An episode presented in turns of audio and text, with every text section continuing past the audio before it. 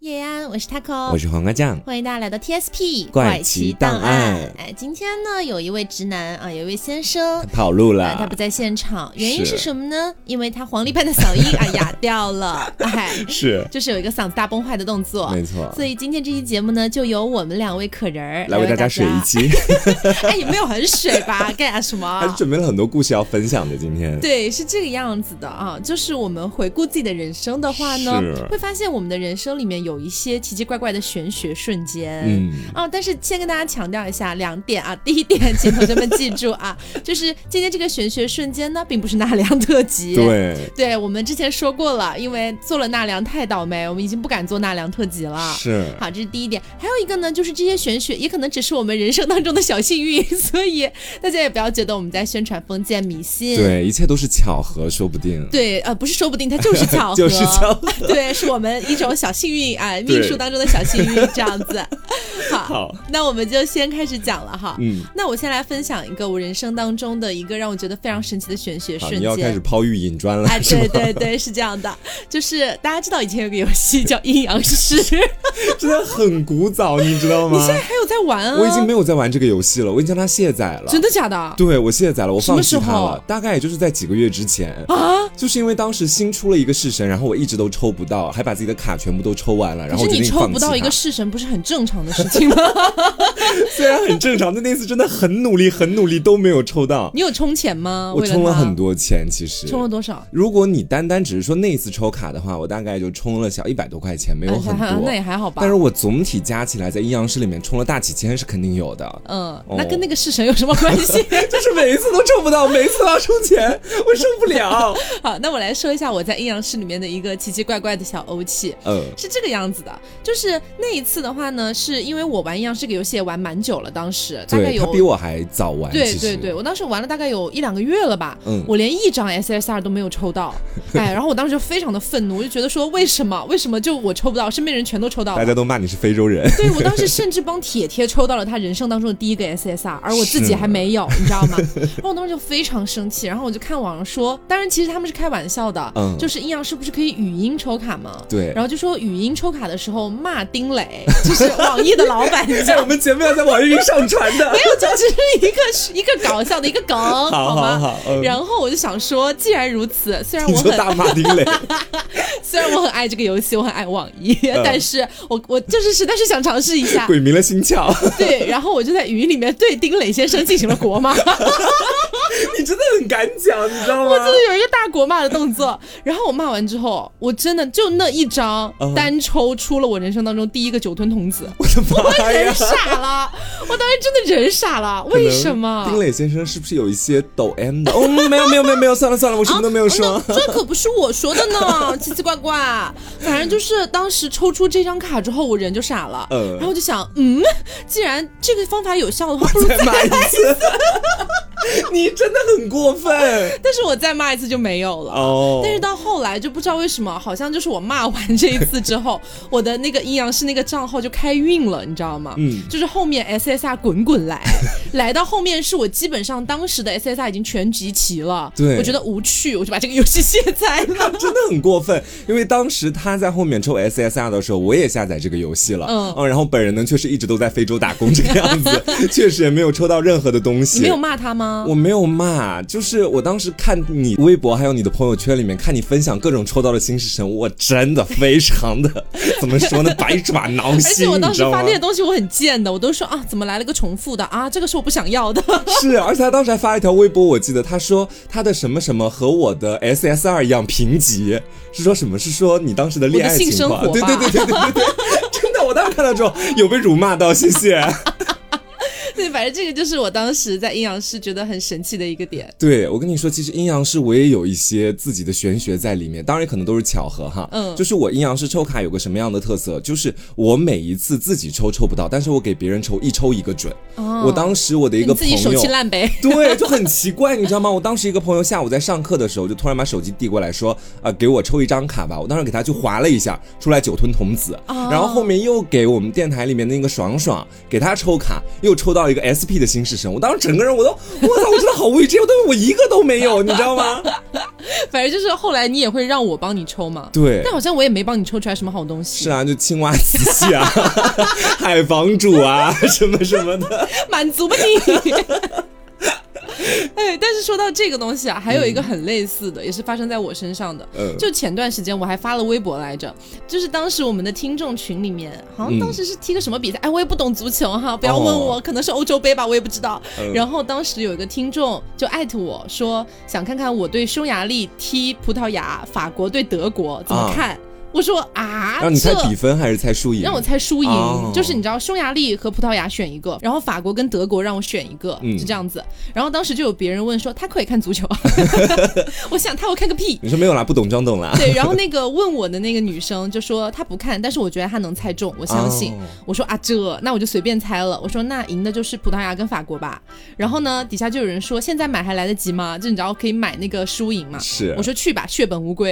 结果没有想到第二天我两组都猜对。我看到你发朋友圈了，我我吓当时也很惊死吓。我真的吓死，因为我觉得如果我只猜了一对，对吧？那就是只是百分之五十的概率，对我蒙一个能蒙对，可是我两组都蒙对，他当时我看到之后，我整个人我就想，你会不会缔造一个百万富翁出来？就是我要买什么东西 压得住很大或者我什么的。我当好后悔，为什么我没有瞎猜之后，我顺便去买个几块钱，说不定能是赚一点。我当时看到之后，我真的吓到，而且我觉得你就是在很多时候那种怎么说呢，就是在游戏，还有在这种你可能不了解领域，你的玄学非常的对灵验。对，就是这样子，我也觉得很奇怪。就是那我接下来再来分享一个我自己跟玄学相关的故事，好吧？好就是在我大概高中的那个时期，在我们当地，我奶奶嘛，她可能会信一些山上的神灵或者 什么的，啊，大哦我家可以明白理解，老年人可能有的时候比较信这些东西嗯。嗯，然后在我们当地有一座山，山上有一座庙，里庙面里呢有一个老和 尚，可能有和尚吧，里面反正是有一棵千年古树，你知道我以是为一棵千年老妖、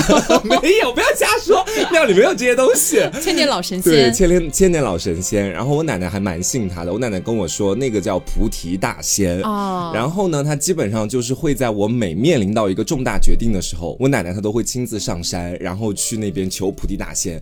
但是真的很奇妙的就是，根据我奶奶跟我讲啊，嗯就每一次当我面临人生的选择，比方是说那个时候我是在艺考，然后考上了浙传嘛，嗯就是自己还在学习文化课。但讲真的，我觉得还是要有一点机缘巧合在其中，明有一白些自己运气成分。嗯，然后我奶奶后面就跟我说，她当时是在山上，就给我就好好的去恳求那个菩提 大仙，能够让我走上自己想要的学校。然后还有之后的不少次，就比如说我身体在当时在杭州这边出了一点问题，嗯然后我跟我奶奶说了，我奶奶之后又去求那个菩提大仙，真的就是那个那个感冒，我觉得原本可能需要花比较长线的一个时原间，来只是感冒啊， 对我以为是什么严重的问题没有，没呢有。什么大病，我没有得性病啊，朋友们。 总而言之，就是当时原本我觉得需要花很长的一个时间去慢慢恢复的一个感冒，嗯嗯，然后在当时基本上几天就好了。虽然我觉得说这也是有巧合的成分在里面，但你但是这种巧合多了之后，你就会觉得，是不是可能也有一些菩提大仙对他在暗中协助我的这样的一个就是概进行一个念？庇佑的动作。对，然后后面我回家之后，我也自己上山去求了那个菩提大仙，是真的嗯那棵树非常粗，非常壮。嗯然后呢，我就在下面许下一些幼稚的愿望，比如说得到一个男人呐、跟他终老啊，诸如此所以类这个的。有实现吗？ 好像没有到现在，我觉得他可能是不太喜欢同性恋这 样子，普利大仙是恐同是吧？对，或者是他比较喜欢我奶奶，所以说我奶奶求什么灵什么。 那你就让你奶奶去帮你求 啊！没有希望我的办法孙了子可以得到一个健硕的男 人。啊可以得到一个有腹肌而且有八块腹肌的男人。 总而言之，后面我也不敢跟他讲这个，但是我自己真的隐隐的有想再去求一下。其实是一样的，我外公外婆他们也很信的，就是嗯每一个农村地区，它一定都会有一个传说很灵验的一个寺庙，是对吧？然后像你说的，包括什么艺考的时候啊，高考的时候啊，像这种人生重大转，像这种容，像这种人生重大转折， 操！为什么？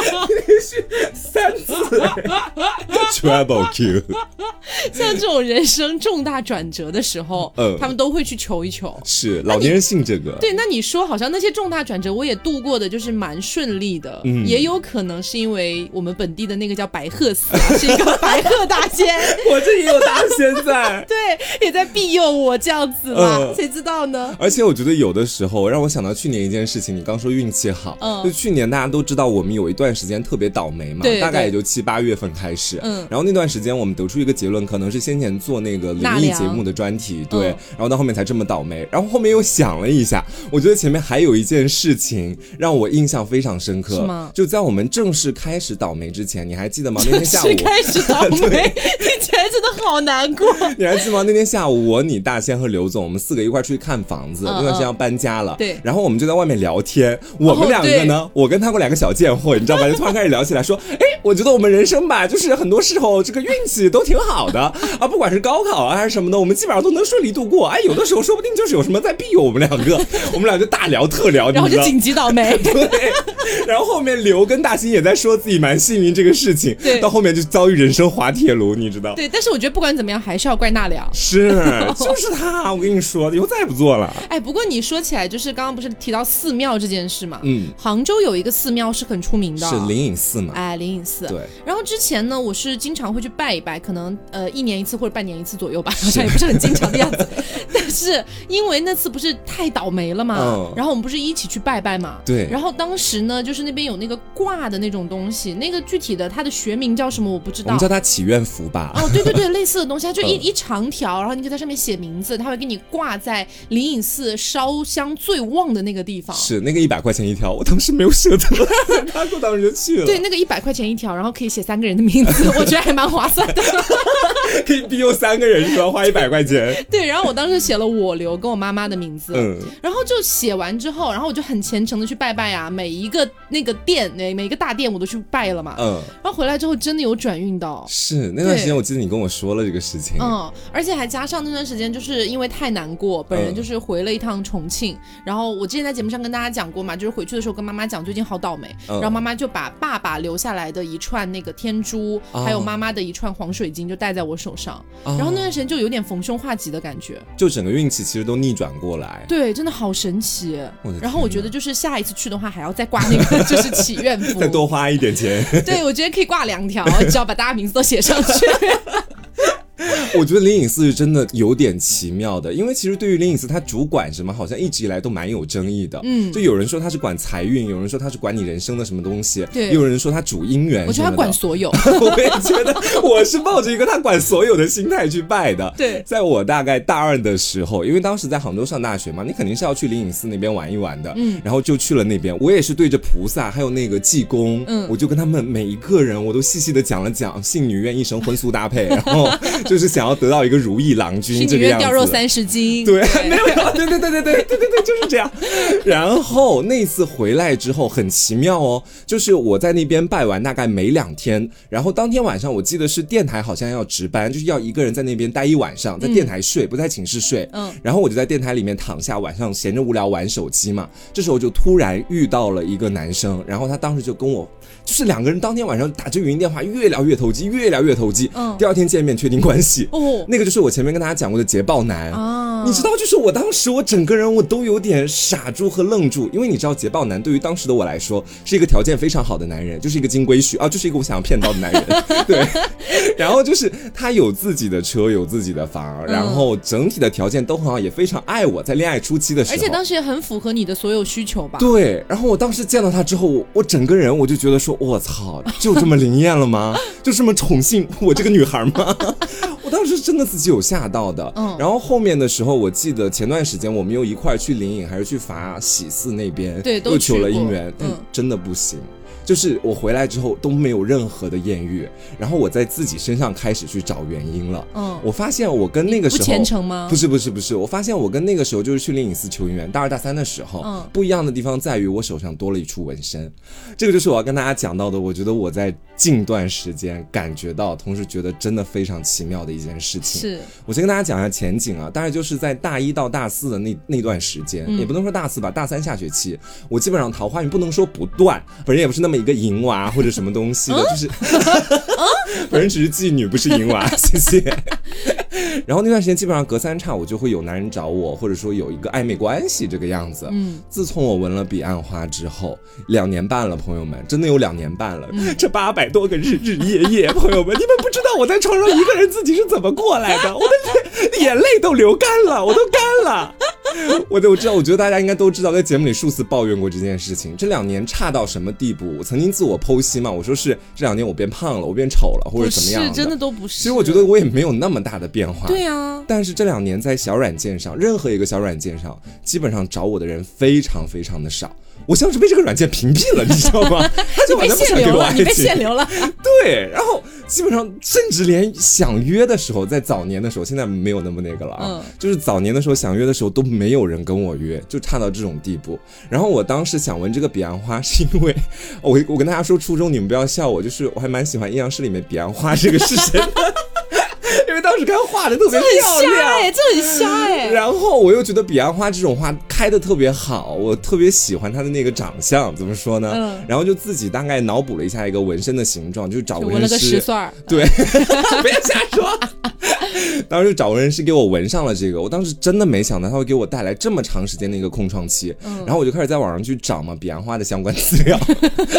然后找到之后，就是说彼岸花是开在地狱的花呀。然后如果你把它纹在身上的话，就代表你这辈子就想要无爱无 求。我没有想要无爱无求啊，姐妹们，我只是想要有爱，我有求。那你现在怎么办啊？你有想过去洗掉吗？我们从来没有想过洗掉，因为我还蛮喜欢你就这这样个纹孤独身的终老我觉得 大概他真的不要诅咒我那么久吧，我觉得你搞我两年就算了，你到后面几年给我安排一个差不多的老师，我也可以，真的。哎，那我问你哦，嗯如果说你手上这个纹身一直在，嗯然后你假设啊，我们只是一个假设，不是诅咒你，嗯就假设你单身五年时间了，你会去洗掉吗哦我觉得我还是不会去洗掉，因为你知道，就是我本人有一个顾虑是在哪里，是洗纹身，其实现代技术还没有发达到那种地步。你纹牡丹 花，你知道吗？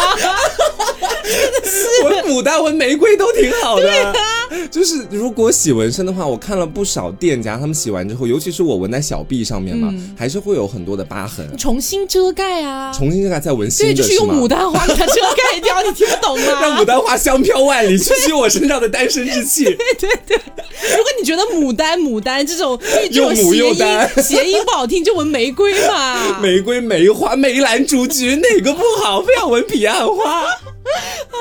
是，但是不过你说完之后，我也开始有点隐隐的担忧，因为我是我身上也有纹花嘛，是，你但是百合合花，很。好啊，百年好合呢。 真的有很努力在给你捧场可。是我手臂上还纹了个桃子，哎，桃桃桃之夭夭，这幺幺不行 啦。我觉得你那两个基本上没什么，他们都是我们寻常能见到的一些物件儿，你知道嗯。但彼岸花的寓意确实开在不地太狱的好话， 对我当时真的他妈的自己还觉得很酷，我说哇，其他花都开在阳间，我在阴间。 我开在这个三途川旁边，就是三途川就我这一种花，我给它纹到自己身上。我跟你说，年少的时候有很多时候你会有点中二，但是你得考虑一下这个中二你是不是能承担它的后果。所以我现在其实真的是有怎么说呢后悔吗我很喜欢这个纹身的图案，但嗯它对我爱情的影响确实会让我心里挺害怕的，是只能这么说。我现在有点隐隐的为你担忧到。是你想我四十岁了，到时候你结婚生子，两个大胖小子抱着，然 后看着我还单身的一个人住在一个房 子里，我可咋整啊？而且你知道，就是前段时间哦，又说到玄学上了。嗯就前段时间，黄瓜酱非常的相对来说比较频繁的，大概也就半个月、一个月左右，就会来找我算一次塔罗。哦，那大家知道啊，本人的话呢，就是荣誉自学塔罗大师这个概念。反正他每次来找我算，都是算下一朵桃花。对，然后都是报忧不报喜， 对，你知道不不吗？会算别的。然后呢，我每一次就这两年的时间，嗯每一次给他算，就是都是要等很久。等很久是哦，你算算出来结果是等很久是？对，是就这是样的反正都不会马上就来，就每一次算出来都是你再等等吧，你还得再等很长一段时间。然后具体下一个人怎么样，好像也不怎么样。对，然每一后次算出来都这样。他每一次把那个是五芒星阵吗？不好意思，我不太懂。呃不是那个五芒黑色的星布，哦对，哦往那一铺的时候，上面铺牌。其实我心里真的是在努力想那个问题，嗯然后努你也力很找虔出，诚对，努力找出五六张卡牌。我真的很想要下一段恋爱。 然后每一次他看到那个牌面，脸就跟吃了屎一样。 他说：“哦哦，我解一下哦，这个哦还蛮奇怪的，我再给你解一下。”然后最后说出来的大致就是不好的意思。，对，所以我觉得可能就是多方加持冥吧。冥之中，而我就且求求菩提大仙吧。 哎，我真的我觉得还是要回去求求他，但他不管男童啊，就是很烦。 你说这个还让我想到了，因为大家知道我最近其实是有一个喜欢的对象的嘛，就是嗯那个健身教练。然后我今天还跟他跟我说，我说人一恋爱就会相信星座，这是他前面跟我讲的话。对对对我当时真是有点不屑，说实话，因为我还没有到恋爱阶段，你知道吧？我说这个 东西不是就是大家年轻的时候相信，但长大之后大家相信科学啊。所以现在但是 现在就是有了喜欢的人之后，嗯我今天来跟大家讲，你你会发现星座对你来说反而是更稳定的一个 东西，它能给你一个答案，因为那个喜欢的人太捉摸不太定了。缥缈了。对，然后接下来就讲到很奇怪的地方。我最近也有私下偷偷去某个 A P P 里面算算塔那罗，嗯那个 A P P 是不是也我我我推给你那个？对你推给我，它可以嗯每日抽一张什么塔罗的牌，对算算对什对么对问对题，然后又看看自己各种各样什么星盘啊什么的。嗯我说真的就很奇怪，是 AI 回答我的，你知道 吗？我知 道，因为他那个没有办法给你找到很多及时的那些咨询师，然后回答你，他很多嗯那时这要候就花是钱啦。对，就是他你提一个问题，他 AI 给你解牌， 嗯， AI 都告诉我不可 能，你知道吗？我跟他算，我跟那个健身教练能不能在一起？AI 给我算的时候不能。他现在对你来说，他的选择很多，同时他会有点被动，而且他不会主动联系你，啊每一条都准，你知道吗？我看到之后，我整个人我傻眼，然后我昨晚真的没怎么睡觉。 AI 都告诉你了，是 AI 都告诉我我不配拥有爱情了，大完蛋现在呢我真的，而且他今天跟我我讲的时候，我有在努力的跟他讲，我就是说要如何讨好一个男人，不知道怎么办，是我们有沟通这种相关的 技巧。也不是说讨好，讨好这个词好难听哦，嗯就是开玩笑，就是跟他讲要怎样的，就是说抓住一个男人的心，引诱一个男人的心，对对这个概念。然后我现在觉得我白交了， 因为学费退一下时运啦不。济，你知道。是，然后刚刚不是有说到塔罗吗？嗯我继续讲几个我算塔罗里面很神奇的事件，好吧？嗯，就呃早年间我们聊塔罗的时候，我有讲到过这件事情，今天嗯不妨再小小的说一下。好，就那次呢，是我在帮大家算一些爱情上的证，那时候我没有收钱哈，啊嗯没有收费啊，现在也没有，就是没有开张的意思，大家不要来找我算塔罗。那那时候你是一个免费的服务者，对对对，你知道现在真的是每一天我登上我的那个微信，都会有很多的听众来说，Taco 你算塔罗吗因？为你算的准啊呐、可是我最近真的我没有时间，你知道吗？嗯其实时间是有，但是就是不就是不想算算，。 我就知道。 然后当时是大人来嗯找到我，他说你可不可以帮我算一下，就是下一段恋情这样子？他跟他那个女朋友又分手了吗？不是，那是好早以前了，哦他俩还没好早之在一起的前时候。嗯对，然后呢，我就说算出来了，好快好快就会出现，他已经基本上到你旁边了，然后就是一个哦金牛座。然后他就说：“姐，晚上就晚上的时候，那个金牛嗯座就出现了，是他爸爸的朋友的女儿，天然哪！后就让两个人先接触试试看，这样子。那就是完全奔着爱情那个方向去的。其实他们两个，对，然后我觉得也很神奇，怎么就刚好掐准金牛座了？我就当时觉得蛮蛮奇特的。是，然后后来大仙交了一个女朋友，也是几年前的事情了。嗯就大仙当时交的这个女朋友呢，呃，我就想的是说，因为好玩嘛，当时嗯大家都在那边算，我就说大仙你要不要算一下？他说不要，我不相信。嗯，我说试一下嘛，试一下嘛。他说我不要。我说那行，那我帮你算一 下。 你自己给他抽的卡是吗？对我自己帮他抽的卡，然后嗯抽出来之后结果不是很好，基本上能看得出来会很快速的结束这段关系。嗯，而且两个人之间呢，就是没有那种比较有浪漫、有激情的感觉，整看起来就是很 boring，你知道吗？哦就是乏味，然后无聊。的恋情，对，然后又很快结束。啊，我当时觉得哇，这也太太惨了吧，这个牌。嗯你不敢跟他讲了，我有点是不是。敢跟他讲哎，但是大仙自己又贱， 他又对他又好奇，他就过来说那怎么样嘛，好还是不好嘛？呃，然后我说呃，你想听真话 还是假话？ 你说这话，其实大概已经知道了。对，他说如果是不好的话就不要讲了。我说哦，那好，那就不讲了。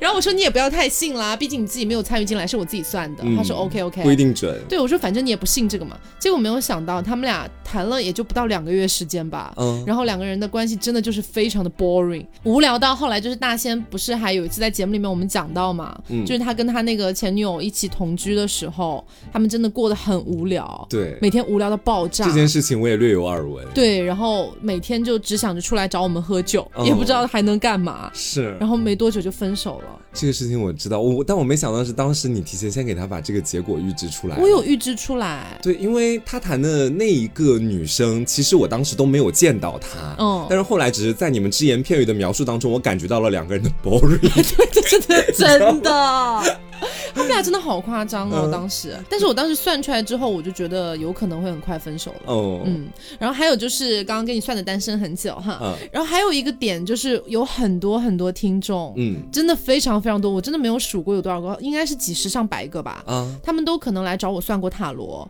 然后可能算的是不同的问题等等的，嗯但是来还愿的真的很多。就反馈都很好，其实，对，也不能说百分之百反馈好哈，嗯这也跟你自己的前程与否有关系啦，不要全怪我一个人。嗯对，但是那些来还愿的都是，比如说他们可能会来问我某个愿望能不能达成啊，或者是我喜欢的这个人我能不能跟他在一起啊之类的。嗯啊然后我算出来的结果，他们都会来还愿，就说你真的算的很准。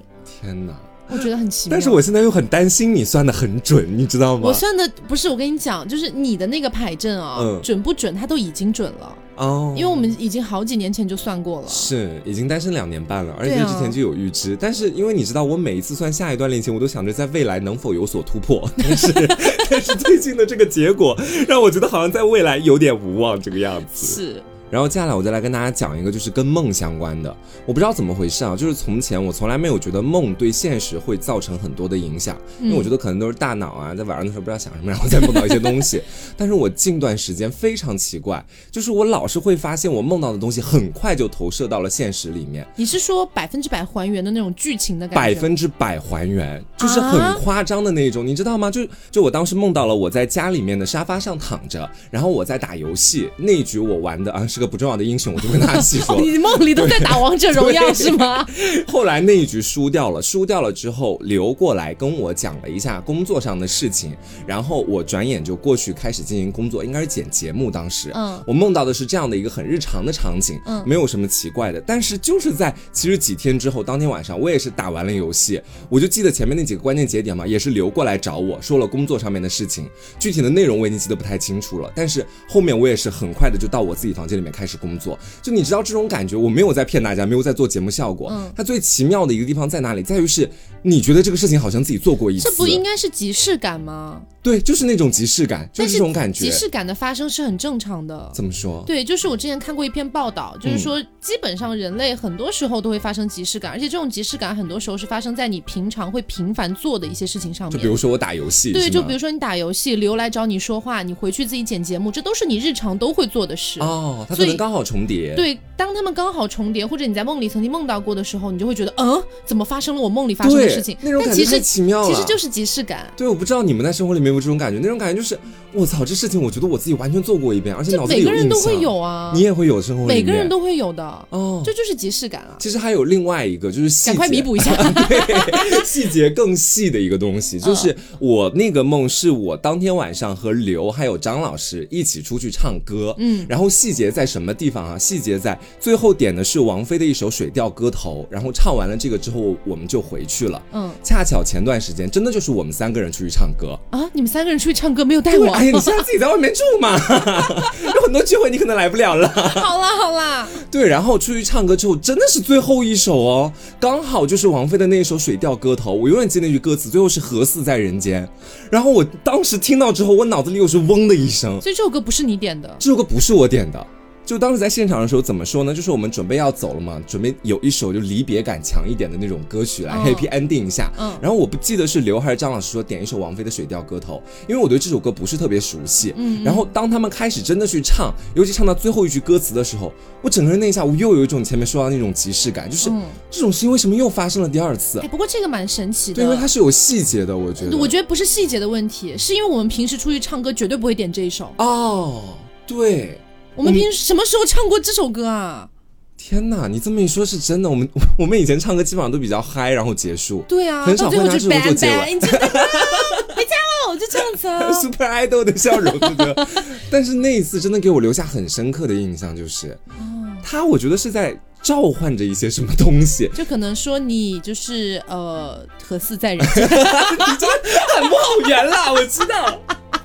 总而言之，我觉得就是你们有没有这种感觉？我很想看大家跟我有没有类似的经历，是因为因为以前我其实也在网上看到过人们说，有时候梦境里面发生的事情会在现实里面再次去重映啊什么的。嗯，但因为我近段时间这样的事情发生太多次了啊，，很多次 吗？，对，其他的一些我可能都不太记得细节，所以所以也不跟大家细讲。但就是哦太多次之后，就我现在就是很害怕我的每一个梦，你知道嗯，吗？因为我你知就道害怕你它梦好到像南大碎山的凶手来杀，啊，你不要瞎说，这太吓人了。怕啊这个吗？我还在怕。其实跟梦还有一些故事，就是。哦大家记得在前段时间，就在倒霉的那段时间了，嗯就是雅雅不也生病嘛？对那一次我记得最焦灼的就是雅雅当时要做一个 PCR 的检查，第二天才能出结嗯果。如果确定她有那个病的话，也就意味着我们要把雅雅送走，她不能在家里待着。嗯然后也就是那天晚上，我其实非常的焦虑。然后半夜我睡觉的时候，我其实，在梦里面就是在重演那个各种各样的场景。到最后的结果，医生给我的报告就是在手机里面，医生发给我的是嗯他是阴性嘛。嗯我半夜梦到了这件事情，啊，然后我后来早上出来的时候，那时候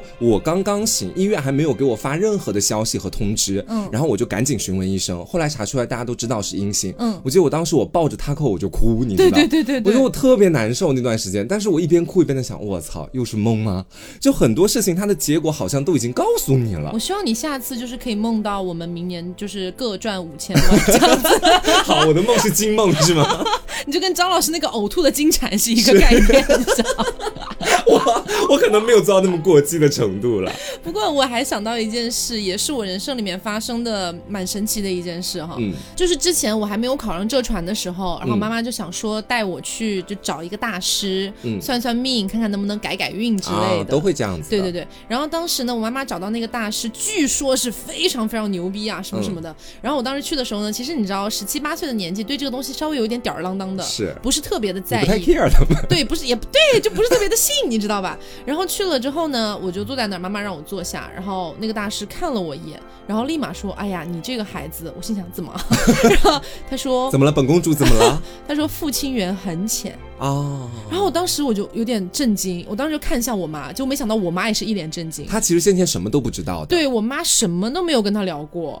而且你说，如果她觉得我父亲缘浅是因为我爸爸没有带着我去的话，也不合理啊。就妈妈带着女儿去看算命，很正常的一个事情啊。对啊，对啊，然后她就突然讲出了这句话而且，啊是劈头盖脸第一句嘛。劈头盖脸第一句。我的妈呀，我现在有点起鸡皮疙瘩了。我我说实话，对我当时真的是鸡皮疙瘩就起来了，然后我当时就是还故作镇静，我说啊有吗？嗯然后然后他就说你小时候就怎么怎么样，长大了又怎么怎么样，他全部说中。虽然那种就具体的时间点他没有点出来，嗯但是那个逻辑发展的一个路线他都是对的，她能预见你一生的轨迹，其实我人傻掉，而且他甚至都没有看我的手相，没有看什么的，他直接看着我就说出来了。我的妈呀，好吓人啊！对啊到底然后是根据什么我的？不知道。然后呢，呃，他就说，反反正意思就是，呃，给我看了一下，说我挺适合在就是咱们中国的偏东部去发展的。嗯，然后呢，说你以如果想考浙传的话，这个刚好是在东边地区嘛，嗯是 OK 的。是符合的。，对，是符合的。然后就说呢，你是不是想转嗯运？我说，对我有点担心我考不上。他说，那他给我拿一串那个手串。我当时心想，嗯哈、要开始变钱 了吧？结果没想到他那个手串是送给我，啊，他没有要我一分钱，他就说你把这个拿回去戴在手上或是者什么戴在作身用上。呢？它是蜜蜡做的，嗯然后就说这个东西可以保佑你这样子。嗯哦，你说到算命，其实我也有想到，因为其实我到现在我已经不介意跟大家分享我姓名的这个 其中当中的字了，我觉得大家已经摸得差不多了。嗯，就是我的名其实是个心字，只有嗯三个金字，对，就是这是我们家一贯的一个起名逻辑。叫汪三金呃。对， 不是不是我的，我 就不细细说了、啊。我还是觉得在节目里说出自己的大名，好像就是把我所有那些淫娃的事迹都盖章定论，你知道，我有点害羞。我们家起名的逻辑就是这个样子的。我的姐姐她是命里面会缺土，所以说的话，她就是三个土加一块是爻。嗯然后我的哥哥是木，然后他加起来就森这个字嘛。嗯然后我为什么会觉得比较奇妙，也是因为我最近下了他给我推荐给我的那个 A P P 的缘故。嗯就因为它会让你把自己的生日啊，包括你的出生地啊，全部都输到里面去。嗯然后给你算具体的星盘轨迹，包括给你做分析什么的。嗯 知道，就我的那个什么各种各样，最后统计出来金木水火土，我金的含量只有百分之二，你知道吗？我当时看到之后， 我都吓坏了，真的。就其他的木水火土，基本上十几、二十几啊，分布的比较均匀。我一看金只有百分之二， 我当时我整个人傻住。但是你爸爸妈妈给你取名的逻辑肯定也是从 这儿来的对呀，。这也就是我觉得很奇妙的地方，就是给我把这个空填上了，嗯也就是用我名字里面的金来补我这个怎么说命室里面缺金的这样的一个因素、我知道，因为我外公不是也会算这些东西嘛，嗯我命里是缺木的。啊。对，但是不是缺的你那怎么么没叫严，真森呢？但是那个就是没有缺的那么严重，啊所以我只是名字里面有一个字带了一个小小的木字而已。你还算均衡，应该算是。对对我那百对分之二真的太夸张 了，百分之二，朋友们，我以为五十百分之零一点二，零点二，我已经不能叫这个星，我叫星星，你知道不，？你应该叫星星星，我跟你讲，被蒙九古个金金进去，你知道吗？ 就很吓人。 对，然后刚刚不是提到那个算命大师说我的父亲缘比较浅嘛，嗯然后后来我爸爸走了，就是他给我算的时候，爸爸还没走的。嗯然后后来我爸爸走了之后，呃，我跟我妈都会偶尔会梦到我爸爸，嗯然后每一次梦呢，都还不是那种特别温馨的，但也没有特别吓人哈，就是是一些可能就是有点像那种梦里面，它多少会有点不合逻辑，嗯但是整体的故事情节又还算是比较正常的那种感觉。嗯，但你总会觉得哪里怪怪的，因为那个梦就是不合逻辑的梦，是你知道吧？他没有吓你，也没有怎么样，他感觉就是陪你过完了一整天，但这一整天过得很奇怪，啊就这种感觉。然后呢，我跟我妈妈讲过这件事情，妈妈说她也有，嗯就是都会梦到我爸。相似的梦吗？呃，不是说相似，就是那种很日常的梦，哦就好像我们今天一起吃了饭，然后去哪里逛街，然后看了个电影回家，嗯但是在中途过程当中很多逻辑它不正常。这嗯种感觉，然后妈妈就说：“嗯，我也会经常梦到这种梦。”然后后来我以为我以为我妈就没有解决这个问题，但是嗯到大概就去年开始吧，我就没有梦到过我爸了。嗯而我就觉得呃蛮神奇的，就是我心里面哈，就是会有个自我慰藉，会想说，哦，那我爸爸是不是就是已经你知道，就是在另一个世界过得很开心啊，哦或者之类之类的这种想法。然后后来是呃前段时间我不是回重庆嘛，嗯然后跟我妈妈突然聊着聊着聊起这件事了，我说，哎，妈妈，你最近有梦到爸爸吗？她说，哎，我好像也没有梦到，哎，我说，啊，怎么回事啊？然后我妈才想说，哦，可能是因为去年就是我爸爸忌日的那一天，嗯然后他刚好回了趟老家，就是给爸爸烧纸嘛。嗯然后烧纸的过程当中，给我爸烧了几个美女去。 啊，我妈说给他烧了几个美女，烧了一个豪宅，烧了一个豪车，然后说好像从此以后就没有梦到 过。为什么到听到最后有点像段子的感觉？不知道 我当时真的，我当时真的哭笑不得，你知道吗？ 你知道为什么会以为你要走温情路线？就没是我原本想接的话都是可能是大脑想要去再重温一下跟爸爸一块儿相处的场景，所以才会让你梦到他。谁知道你们最后落点在这个地方？但是我跟我妈当时就觉得蛮好笑的，嗯就是也不是说要亵渎我爸爸还是什么的，但是真的好像就是烧过之后他就没有再来 他就梦不需要作陪了，你们。 他就可能没有那么怀念我们了吧。 但是你知道也蛮好的，嗯就是梦到不梦到，其实都都是两个层面的事情嘛。是就梦到他的话，会经常回想起他，然后有的时候还是会蛮难过，会哭的。嗯就甚至有几次早上醒过来的时候，我是就是哭醒的，嗯就是也不知道梦里面也没有发生什么好哭的事，但就是哭醒的。对，但是从那以后就没有再哭醒 了。爸爸过得很好，其实对，爸爸过得很好，是你们一手让他过得非常的好。 好希望爸爸过得开心。嗯对，你这个说到，还让我想到另外一件事情，这个就有点小温情的感觉在里面，嗯落点可能没有到那种好笑 的上面。这个就是在我外公刚刚去世那几天，要给他摆灵堂嘛，嗯然后那时候尸体其实还放在家里面，放在快那个整宾遗馆体里好面，不好对啊，对对，遗体对，然后就放在家里面。其实怎么说呢？我觉得说你也可以说它是巧合，但是我宁愿相信它不是巧合。嗯是怎么回事？就是那段时间基本上全家人都在忙，因为其他人会过来看看我外公啊，嗯然后家里都会忙上忙下的去准备各种各样的事情。嗯嗯。然后因为我其实还是个小孩儿嘛，在我外公去世的时候，所以我不太会去参与到那些事，我就基本上看这边有忙帮一下，那边有忙帮一下。要是没有什么忙需要我帮，我就自己随便走。你当然时后大概多大？我当时大概是在大学的时候，其哦实家里人还是觉得我是个小孩嗯，子，明白。然后呢，在灵堂那个时候，其实周边其他人都在外面聊天了。嗯然后在灵堂那边摆着蜡烛啊，我在那边看我外公，然后看他那个照片，顺便再拜一拜这个样子。嗯然后我就看到一只飞蛾飞进来，啊，你知道吧？其实我老。家是有这种说法的。对，其实我在电视剧里面啊，包括是在网上看到其他人分享自己的经历，也有这种类似的桥段出现。但那天嗯我是真的看到一只蛾子，大白天的哦，嗯屋子里也没有什么其他的蛾子一起飞进来，就那么一只蛾子，扑棱扑棱扑棱飞进来之后，在蜡烛旁边转了好几圈，然后呢，又在他的照片上停了下来。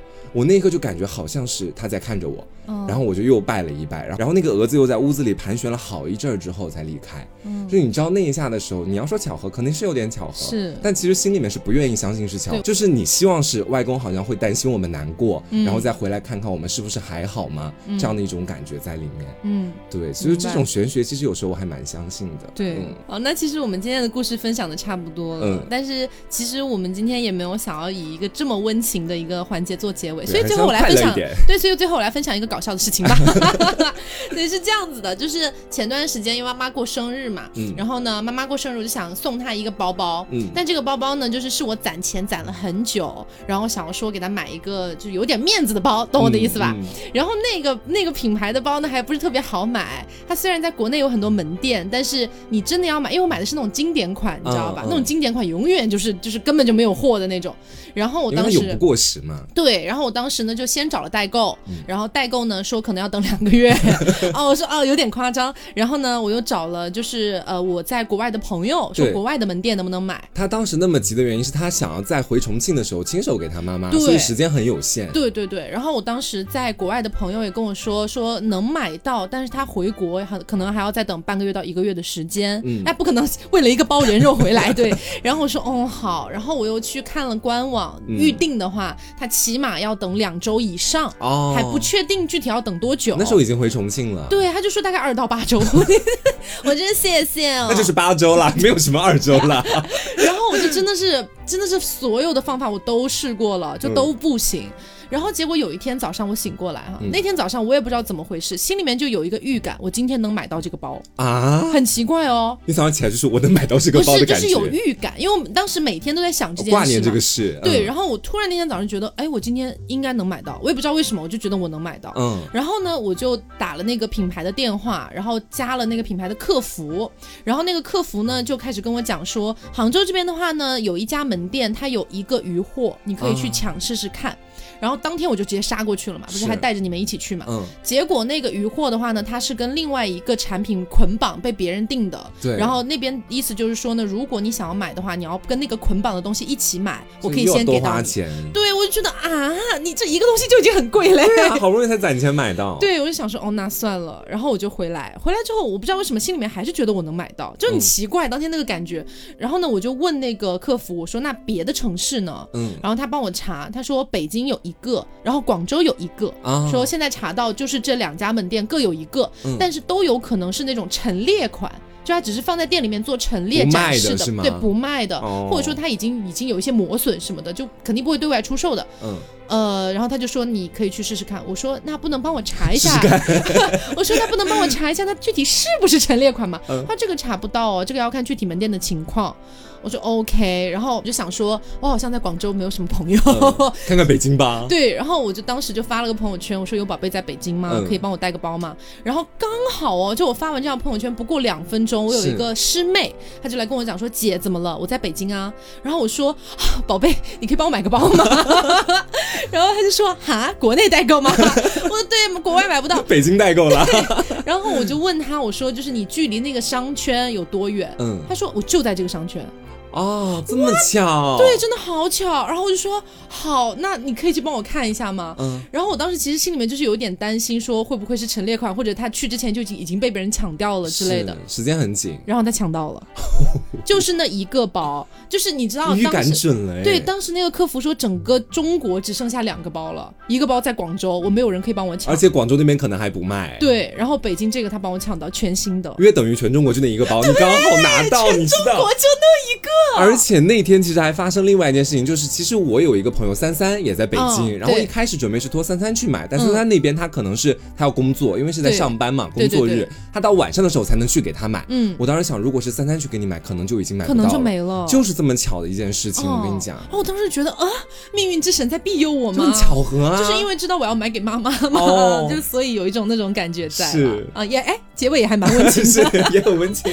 好，所以今天就是跟大家分享了一些我们人生当中觉得发生过的一些比较神奇、比较幸运的玄学瞬间。嗯当然啦，我们也说了，就一开始我们也强调了，对不对？就是我们不是说啊，大家要去封建迷信啊什对么的。但是我觉得有的时候有个念想在心里面也蛮快乐的。对，嗯，那么也希望大家能够喜欢今天这期节目。如果你有什么你觉得人生里面非常神奇的、非常奇妙的玄学瞬间，都欢迎大家在评论区跟我们一起聊一聊。对，啊还记得我前面跟大家讲的吗？就是那个梦到的东西和现实重合的那个经历，我好嗯期待看到大家分享。好，嗯，然后呢，其实我们的玄学瞬间也有蛮多的。其实今天讲的，我觉得算是一部分吧。对还有一些就是要么没想起来，要么就是可能觉得故事可能没有那么精 彩。对，啊，没有分享给大家，所以其实蛮想在评论区跟大家一起讨论一下的。是，好，那么本期节目就到这里啦，我是 taco，我是黄瓜酱，那我们下周再见，拜拜拜拜